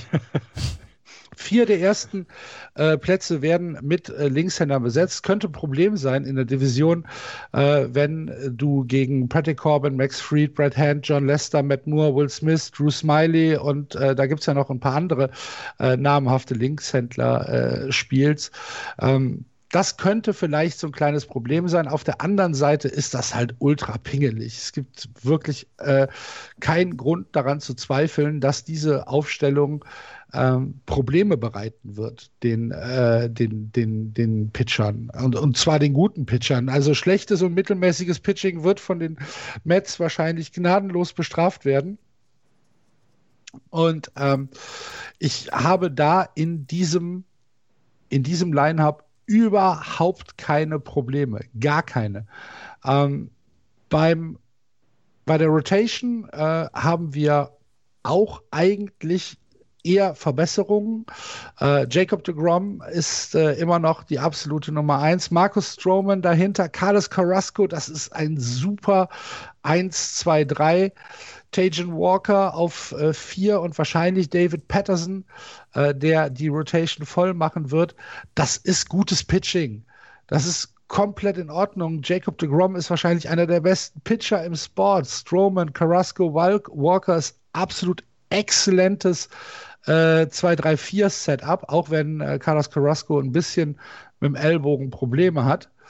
Ähm, und Nummer 5 Nummer 5 ist dann eventuell, wie eben schon gesagt, ähm, äh, Peterson, der eine richtig gute Rookie-Saison hatte, aber der auch Druck von unten bekommt. Äh, Joey Lucetti und äh, Jordan Yamamoto werden jetzt as we speak sozusagen, äh, auch um diesen Platz in der Rotation kämpfen.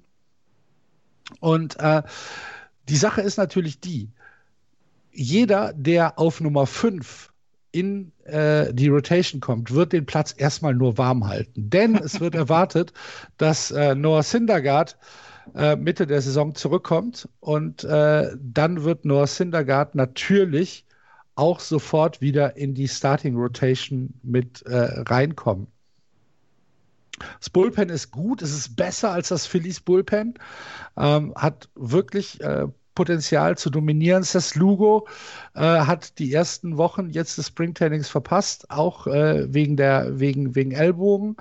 Ähm, du hast Edwin Diaz, äh, Trevor Mayer, Dylan Betances ist noch dabei, Miguel äh, Castro, Juris Familia, Aaron Loop, Jacob Barnes. Das sind alles Leute, die wir über Jahre schon begleiten und die über Jahre ähm, ja diese, diese, äh, dieses Pitching in der MLB mitgestaltet haben. Das ist, das ist ein richtig gutes Bullpen.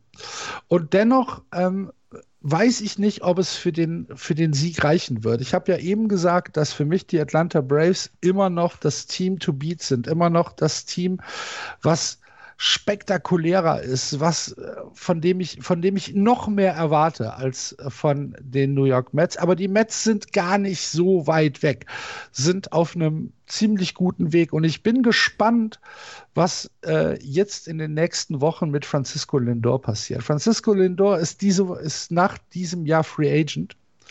Und ähm, nach allem, was man hört, wollen die Mets jetzt mit ihm verlängern. Sie wollen ihm jetzt einen Deal anbieten, der in Richtung 10 Jahre 300 Millionen geht, also in Richtung Manny Machado, weil äh, die äh, Fernando Tatis Jr. Sache, das kann man nicht hundertprozentig vergleichen. Äh, Tatis Jr. hat ja vier Jahre, bevor er in die Free Agency entlassen worden ist, schon verlängert und hat dann diesen 14-Jahres-Deal abgeschlossen.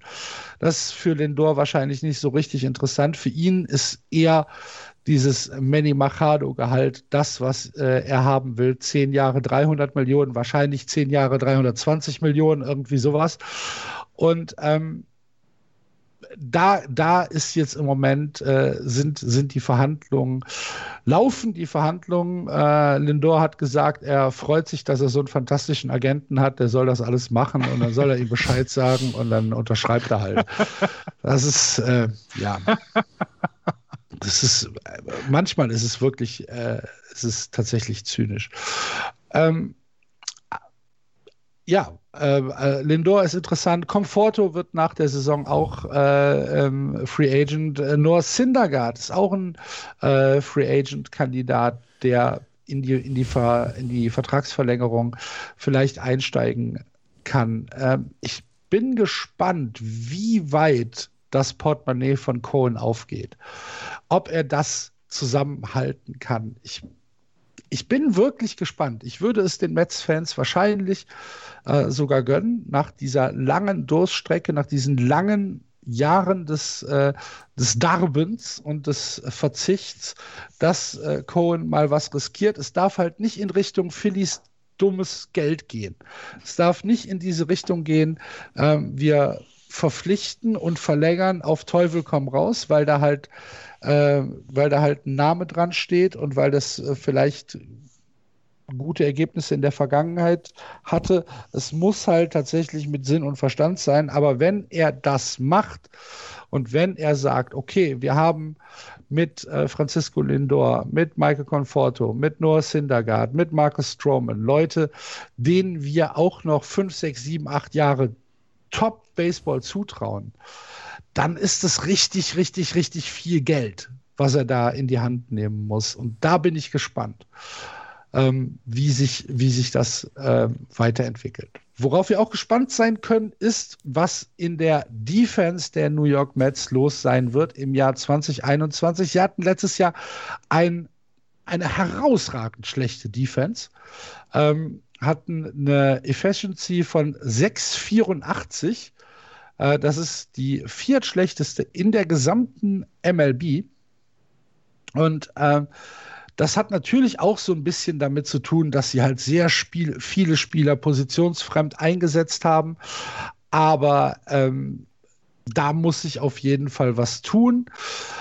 Dann darf man gespannt sein, wie es mit dem Spot für den äh, für den, äh, für den Pitcher aus, aussehen wird, ob da eine, ähm, eine Verbesserung zu dem Jahr 2019 äh, passieren wird, wenn die Pitcher wieder an den Schlag gehen müssen. Das ist aber sicherlich nicht das Entscheidende in äh, der Mets-Saison 2021. Das wird nicht über das Wohl und Wehe der Mets entscheiden. Also die, ähm, die Defense ist da viel wichtiger. Und äh, da wird Ihnen natürlich so jemand wie äh, Francisco Lindor auf äh, Shortstop äh, absolut helfen, der Sicherheit und äh, Eliteverteidigung da reinbringt. Ähm, Schlechte Nachricht für die Mets-Fans, wenn man jetzt von der Defense redet. In den ersten sieben Spielen im Spring Training gab es schon wieder zehn Errors. äh,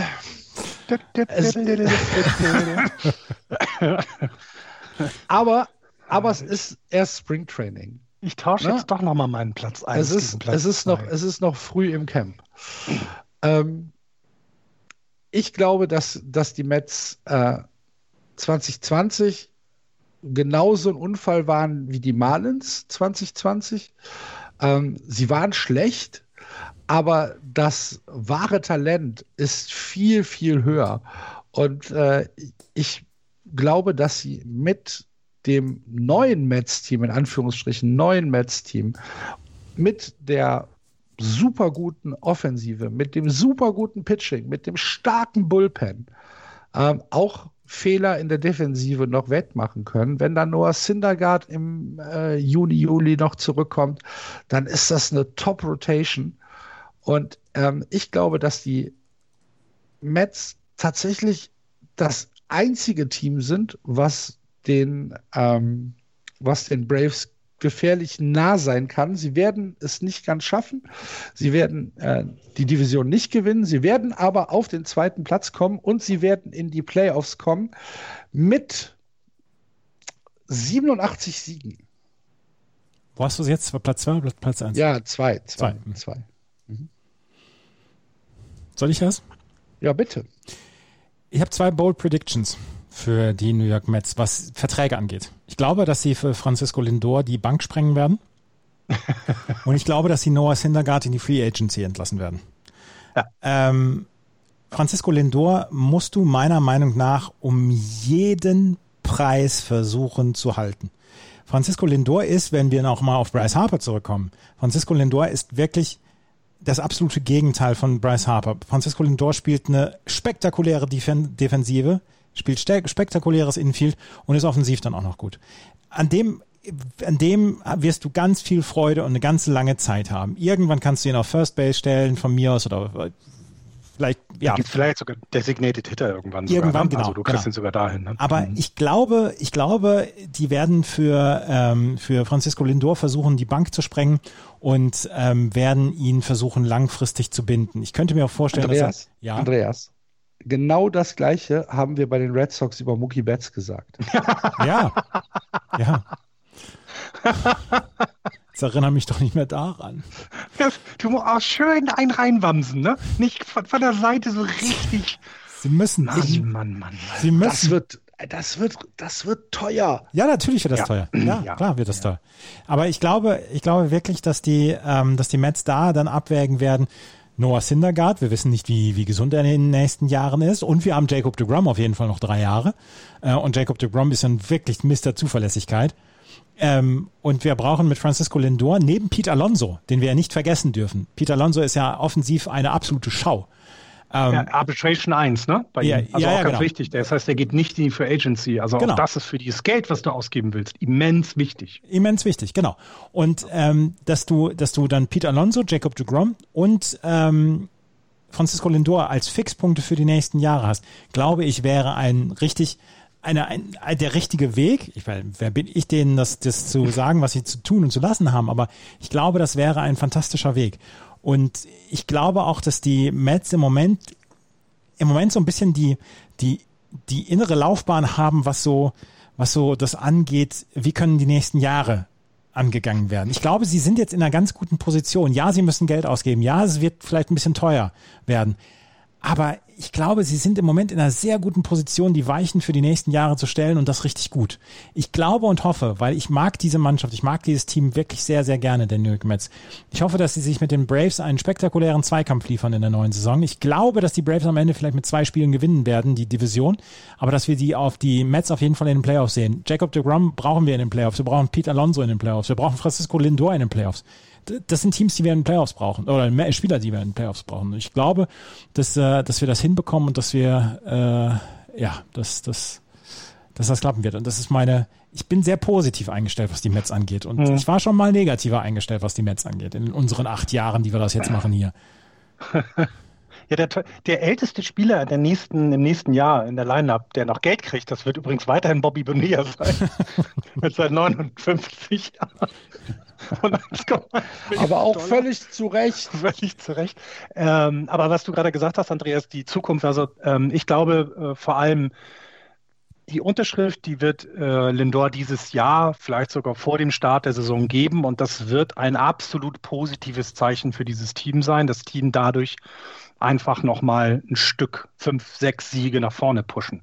Einfach nur, weil es eben, weil die, die Franchise gesagt hat, wir wollen das jetzt mal richtig machen und wir wollen auch Geld in die Hand nehmen und dann beweisen sie es auch. Ähm, und die haben nächstes Jahr Geld, das sie ausgeben können. Das darf man nicht vergessen. Äh, De Grom hat 20, äh, 20 Millionen, Robinson Cano hat noch 20 Millionen übrigens nächstes Jahr. Äh, Carlos Carrasco, völlig zu Recht nochmal 12 Millionen. James McCann haben sie jetzt ja auch dazu geholt, 8 Millionen. Und dann ist, bist du schon fast durch. Trevor May hat dann noch 7 Millionen und Juan Walker hat noch 7 Millionen. Und das ist das, was nächstes Jahr auf deiner Payroll bisher steht. Das heißt, du gehst mit Peter Alonso dann in die Arbitration und in die erste. Arbitration. Ne? Das ist wichtig. Ne? Das sind dann, lass ihn, lass ihn 14 Millionen dann kriegen. Ja. Das ist völlig in Ordnung für das Team. Das ist, da, kannst du 18 geben. Das ist alles okay. Und du brauchst aber noch ein bisschen Zeichen, Luft nach oben in den nächsten Arbitration-Jahren. Ne? Ja, ja, na klar, aber, aber, ja, aber das Zeichen, was sie setzen werden mit der Unterzeichnung von Francisco Lindor, ist, dass die Franchise jetzt verstanden hat, wohin, wohin es gehen muss, dass sie wieder wie 2015 in die World Series wollen. Damit du aber in der Major League in die World Series kommst, musst du die Division gewinnen. Und das werden jetzt, wo Axel so positiv über die Mets gesprochen hat, werde ich jetzt die New York Mets auf Platz 1 tippen. Aha. Ich, ich wollte sie die ganze Zeit eigentlich auf 2 haben, weil ich dem Brace mehr zutraue. Aber nehmen wir nur an, dass Noah Syndergaard noch sieb, sechs, sieben Starts hat. Das gibt nochmal einen positiven Schub gegen Ende der Saison. Und das haben die anderen Vereine nicht. Und deswegen glaube ich einfach, die sind etwas die sind besser dieses Jahr. Ich meine, die, äh, was, was halt fantastisch bei den, bei den Mets ist, von, von acht Leuten in der, in der Line-Up, ne, weil du ja keinen neunten hast wegen des Designated Hitters, aber von acht Leuten in der Line-Up sind fünf, sechs, nee, fünf sind selbst gedraftet.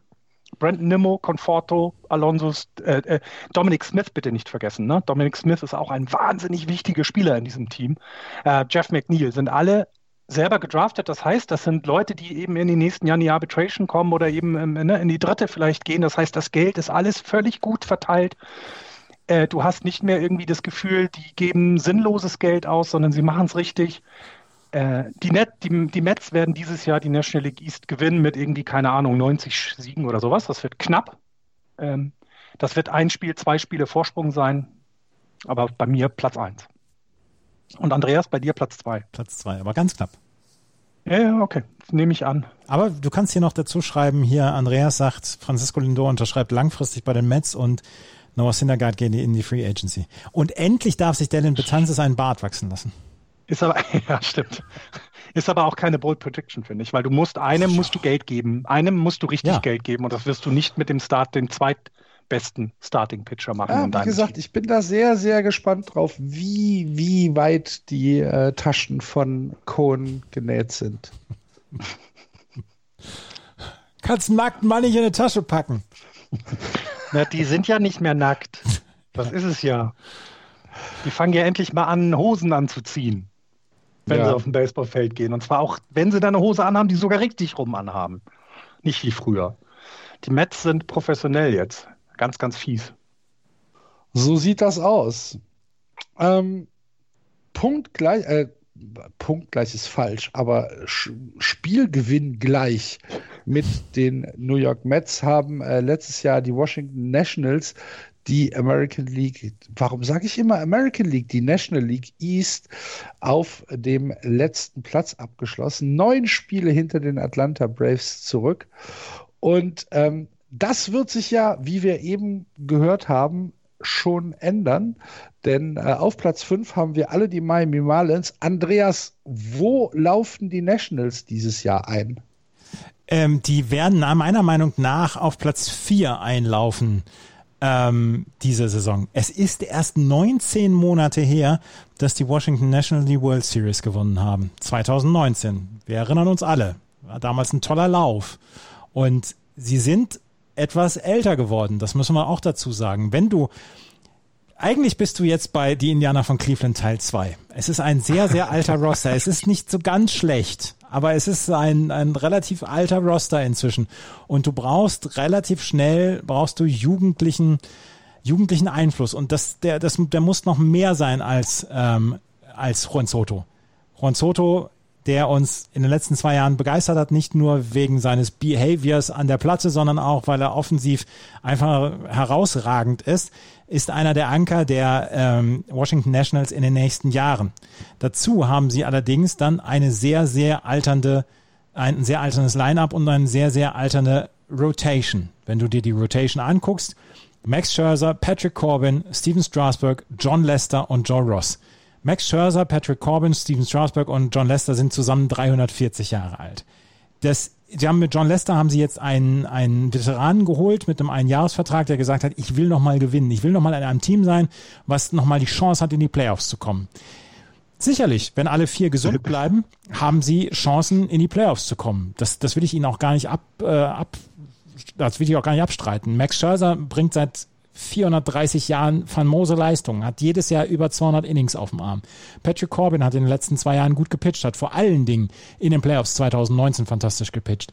Steven Strasberg galt mal als absolut großes Pitching-Phänomen, hatte dann Tommy John Surgery, hat nicht immer zu 100 Prozent das gehalten, was er versprochen hat, war aber immer ein sehr solider, ein sehr zuverlässiger Pitcher. Und mit John Lester hast du jemanden, der zwar nicht an die First Base werfen kann, aber der ansonsten wirklich immer Leistung bringt, auch wenn sein Fastball jetzt keine 90 Meilen mehr erreicht. Er muss es halt über die Secondary Pitches dann machen. Joe Ross kommt noch dazu für die, ähm, für die Rotation. Im Bullpen haben sie ein bisschen was getan. Sie haben sich Brad Hand geholt. Brad Hand, einer der besten Closer in den letzten Jahren und ähm, so wie es aussieht, könnte David Martinez auch in diesem Jahr sagen, jo, ähm, entweder Pitcher oder Closer by Committee, also einer derer, die gerade verfügbar sind, oder er gibt den Ball sofort Brad Hand als Closer. Brad Hand hätte es verdient, ähm, weil er die Leistungen in den letzten Jahren gebracht hat. Aber es sind auch noch Daniel Hudson oder Will Harris da, beziehungsweise Tanner Rainey, die den Job des Closers übernehmen könnten. Ähm, Leicester übernimmt den Job von Anibal Sanchez. Anibal Sanchez, schlechter als Anibal Sanchez letztes Jahr, kannst du nicht pitchen. Von daher werden die, werden die Erwartungen an John Lester nicht allzu groß sein, einen 2er ERA oder so zu ersetzen, sondern er muss einen 7er ERA ersetzen. Wir haben ein Lineup, beziehungsweise wir haben, wir haben Spieler auf der Catching-Position, Jan Gomes und Alex Avila. Jan Gomes wurde gesagt, Mensch, ähm, wenn du dieses Jahr bitte 100 Spiele catchen könntest, dann wäre das nicht so schlecht, weil wir wollen Alex Levila nicht ganz so häufig einsetzen und du bist unser, eigentlich unser Starting Catcher. Der ist aber nicht so begeistert von dieser Idee, über 100 Spiele zu catchen ähm, geht halt auch auf die Beine. Alex Avila allerdings hat auch den Vorteil, der hat sowohl Max Scherzer schon gecatcht mit den Tigers damals, Patrick Corbin, Corbin, als er bei den Diamondbacks war und John Lester, als er bei den Cubs war. Also der kennt die Pitcher alle ziemlich genau. Von daher wird es wahrscheinlich auf eine Platoon-Situation hinauslaufen und wir haben äh, mit einer Catching, ähm, eine Catching-Position, die ordentlich besetzt ist und wo wir, wo wir sagen können, ähm, da gibt es kaum Schwierigkeiten rund um die Catching-Position. Auf der First Base haben an die Washington Nationals Ryan Zimmerman nochmal einen Jahresvertrag geben. Ryan Zimmerman, ähm, der erste von den Washington Nationals gedraftete Spieler, ähm, der jetzt allerdings in seiner 16. Saison ist und nicht mehr diese Leistung bringt wie vor fünf, sechs Jahren noch. Dafür haben sie allerdings Josh Bell von den, äh, vielleicht äh, von den Pittsburgh Pirates geholt. Und das ist einer, der für Power geht und der auch die First Base auch in, ähm, in Ordnung bringen kann, beziehungsweise in Ordnung bearbeiten kann. Auf der Second Base ein weiterer Veteran, Starling Castro. Starling Castro hat sich letzten August das ähm, Handgelenk gebrochen und ist jetzt wieder zurück und wird eventuell ersetzt von ähm, ähm, Luis Garcia. Luis Garcia ähm, könnte die, die Position irgendwann übernehmen. Er war letztes Jahr Rookie, er ist dieses Jahr im zweiten Jahr, von daher einen erfahrenen Mann an seiner Seite zu haben, ist gar nicht so schlecht. Third Base, da ist Carter Keyboom relativ ohne äh, Konkurrenz dabei. Carter Keyboom, äh, auch einer von den Top-Prospects, die sie hatten in den letzten Jahren, aber der hat letztes Jahr noch nicht so ganz das äh, gehalten, was er versprochen hat. Und ähm, er wird offensiv vor allen Dingen muss er ähm, deutlich besser sein. Als Ersatz wäre dann noch eventuell Josh Harrison, äh, Josh Harrison, der quasi alle Positionen im Infield besetzen kann, äh, stünde dann noch bereit, wenn alles wirklich den Bach runtergehen könnte.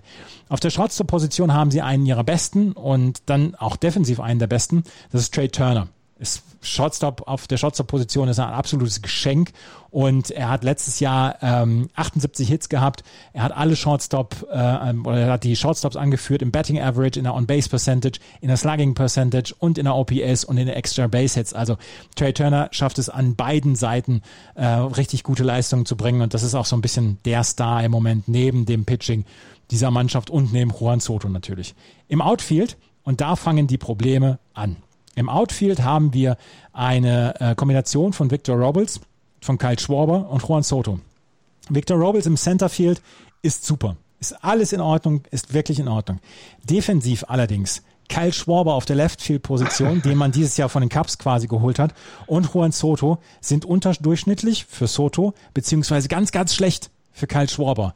Und hier hat man so einen kleinen Trade-off gemacht im Left Field. Kyle Schwarber war eigentlich ja mal Catcher bei den Cubs, ist dann aber umgelernt worden auf die Left Field-Position und ist einer wirklich der schwächsten äh, Leftfielder beziehungsweise Outfielder, die man sich vorstellen kann. Du kannst ihn allerdings im Feld auch nicht sonst überall hinstellen. Maximal vielleicht noch First Base. Da hat man aber Josh Bell und äh, Ryan Zimmerman. Von daher bist du mit Kyle Schwarber im Left Field so ein bisschen gestraft. Und du hast keinen DH, wo du Kyle Schwarber hinsetzen könntest. Die Defensive im Outfield, die war letztes Jahr schon kacke und die könnte dies Jahr auch nochmal so richtig schlecht werden. Und das ist für mich ganz, ganz, ganz, ganz großes Problem. Sobald der Ball das Infield verlässt, könnte es Probleme geben für die Washington Nationals. Kyle Schwarber ist nicht gut, Juan Soto ist offensiv gut, defensiv. Victor Robles wird sehr, sehr, sehr viel zu tun haben, das ganze Outfield quasi zu überarbeiten. Ähm, das ist so wie bei, wie bei King of Queens. Er ist, er ist der Einzige in der Marketingabteilung. Er ist der Einzige im Outfield, der es halbwegs hinten hinbekommt. Ähm, wir haben im Relief-Pitching, habe ich eben schon gesagt, Daniel Hudson oder Brad Hand als Closer, Will Harris, Wanda Suero, Kyle Finnegan, Ryan Harper. Das ist noch in Ordnung. Ähm, Gerade mit Brad Hand hat man sich meiner Meinung nach sehr, sehr gut verstärkt. Einer meiner Lieblings-Relief-Pitcher. Aber die Mannschaft ist älter geworden. Die Mannschaft ist nicht unbedingt besser geworden. Sie haben sich Veteranen dazu geholt. Es ist Stalin Castro auch noch mit dabei und John Lester ist mit dabei. Und ich habe so ein bisschen das Gefühl, dass irgendwann das Ende ähm, dieses Fensters erreicht ist. Und wo wir vorhin bei den Atlanta Braves von dieser aufgehenden Blüte gesprochen haben, an, an der Rose von den Washington Nationals fallen halt jetzt schon die Blätter ab. Und es ist Spätherbst. Und es geht auf den November zu. Und der November ist kein schöner Monat. Und ähm, ich mag die Mannschaft. Ich bin, ich bin großer Fan von Steven Strasburg. Ich mag Max Scherzer, wie er, wie er auf dem, auf dem Feld alle Gegner weghasst. Das mag ich sehr, sehr gerne. Kriegen sie es dieses Jahr nochmal hin? Ich bezweifle es im Moment so ein bisschen. Ich habe sie, ich habe die Washington Nationals auf Platz 4. Im Kampf, wie gesagt, mit den Philadelphia Phillies. Kyle Schwarber und äh, Juan Soto werden offensiv mehr gut machen, als dass sie defensiv vernichten können. glaube schöner, ich. Schöner, schöner. Also die, die Defensive Run Safe, die sie nicht schaffen, müssen ja, halt die holen in Homeruns umwandeln. Holen sie in der Offensive, genau. aber Kyle Schwarber war auch offensiv bislang noch nicht so die absolute Granate. Ja, aber, aber, er, aber, aber, aber, er kann Er hat seinen Durchbruch. Ja, ja, der hat dieses Jahr seinen Durchbruch. Der wird mit einer der Kandidaten für Comeback Player of the Year würde ja? ich jetzt mal als Bold Prediction reinwerfen. Minus 37, so minus 37 Defensive, ja, minus 37 Defensive Runs saved, 40 Home Runs, ja. 400er on Base Percentage. Ja, also weil, weil ich glaube, dieses Change of Scenery, das ist manchmal wichtig. Und bei Karl Schwarber haben wir das, bei den Cups haben wir schon, ich glaube, die letzten drei Jahre gesagt, da kommt nichts mehr. Und das, was Axel gerade sagte, der wird eben, der wird eben seine Fehler machen und dann seine 40 Nummern schlagen. Bin sehr gespannt. Also ich, ich, ja, trau, ich, ich Gleiches für Josh Bell übrigens. Auch Josh Bell hat bei den, bei den Pirates war das okay, aber da hatten die sich auch mal mehr versprochen von, von ihm.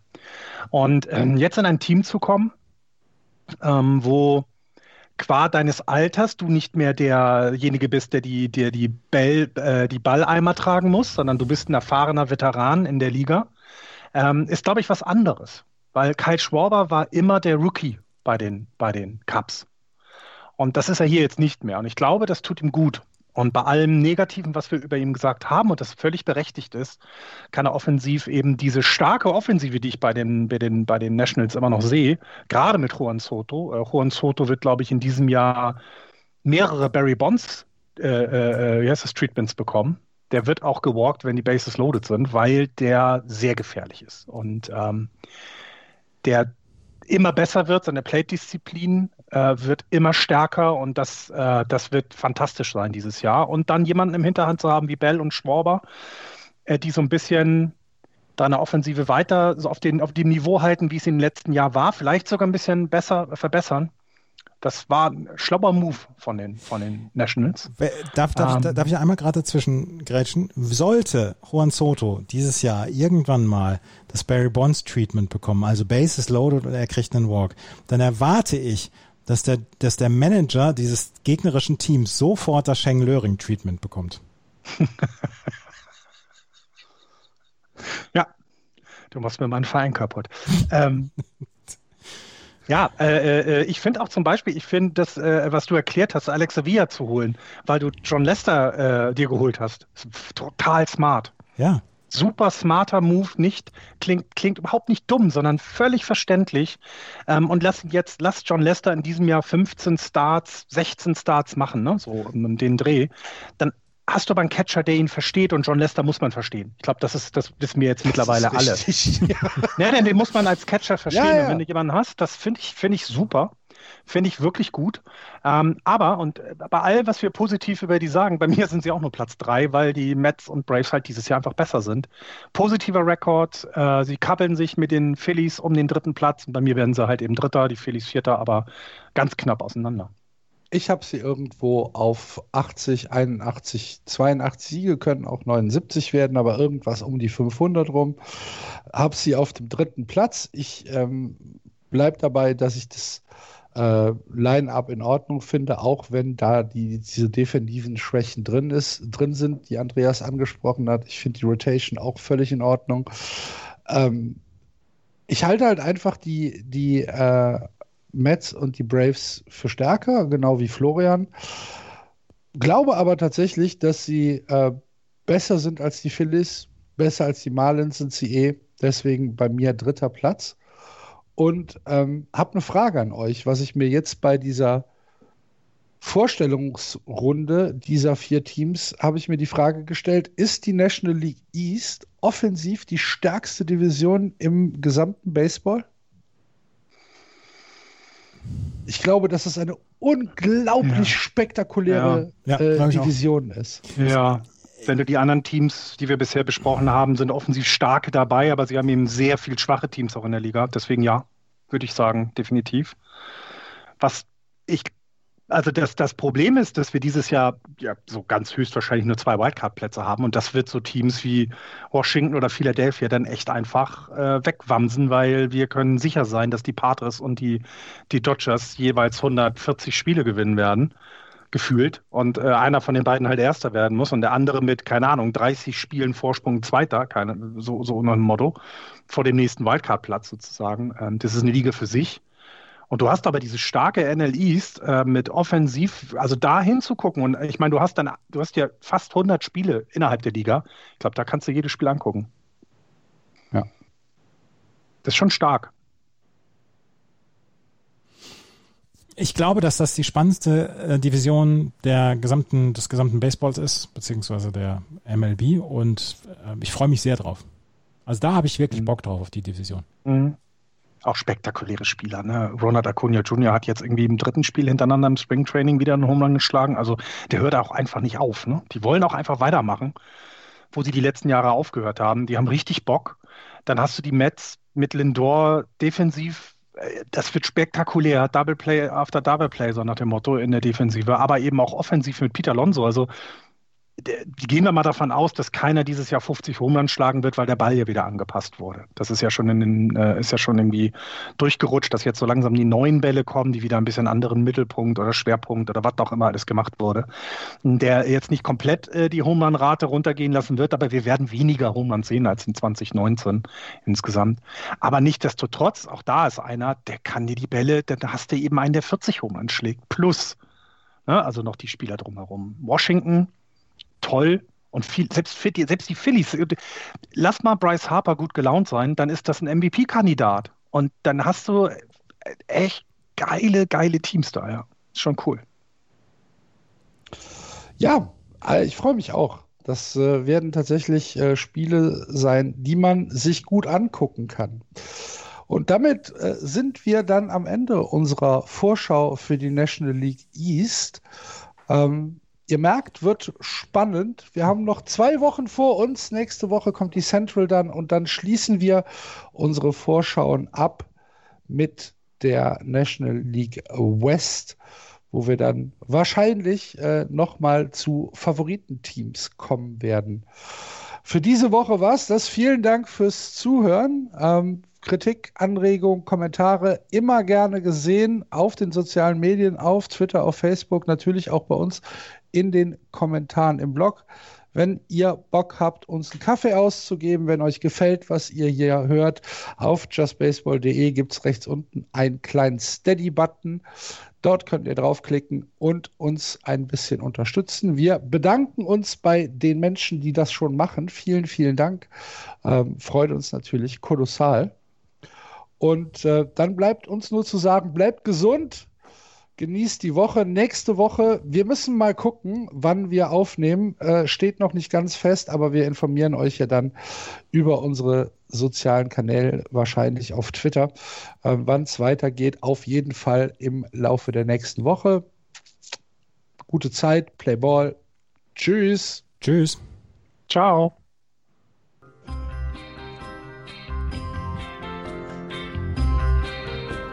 Das war Just Baseball. Ihr findet uns auf justbaseball.de, bei Facebook, bei Twitter und natürlich bei iTunes.